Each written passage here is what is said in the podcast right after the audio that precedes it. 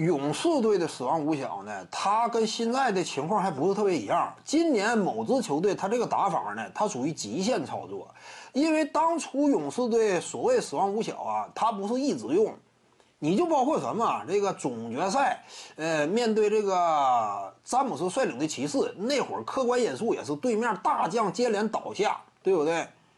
凯瑞欧文、凯文乐福都没了，那也是当时一个现实情况。对面说白了，就整体的薪金规模那远远绰绰于你嘛，两大臂膀都折了，因此对面就这整体实力确实不行，最终赢的嘛。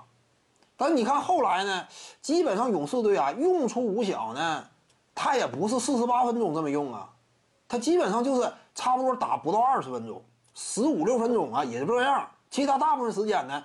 凯文·卢尼之类的往上顶一顶，什么乔丹·贝尔啊，也往上用一用。其他一干内线帕楚里亚之类的，甚至打个首发。这是当时勇士队嘛？他这个五小呢，也是怕什么？深陷犯规麻烦。与此同时呢，体能这块能不能够坚挺？当时出于多方面考虑，再加上就是传统时代多少留有一定的惯性，就说我内线储备一个高度啊，整体的防守思路啊，多少呢？也有一定的延续跟以往，但是现在呢，如果说今年呃某支球队真说取得成功的话，那他这个呢就完全迭代了，就是我完全用的就是极致的五小了。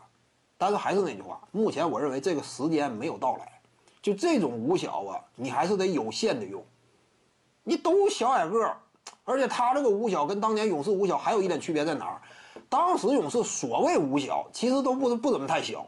他真正来讲是类似今天绿军以及热火这种锋线阵容，尤其巅峰期勇士队嘛，你哪有几个小？斯蒂芬库里也没有那么小啊，一米九零以上嘛身高，其他的基本两米以上，你就平均来看两米左右。凯文杜兰特海拔尤其高嘛，这是当时所谓五小，其实锋线你更加恰当的一个形容是五锋线阵容，就是你平均来讲几乎可以这么讲。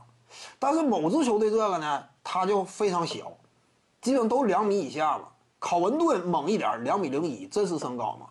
现在据说有统计，是不是两米零一？也就真实身高就这点儿，其他的都两米以下。他这个情况不一样，一个是身高进一步变矮，再有一点就是他极致的用，他就每一个时间他都用这个这个玩意儿，就是这套阵容，那这个更极致。但是我感觉目前啊，没有到这个时间点，不至于说这彻底变化到这种程度。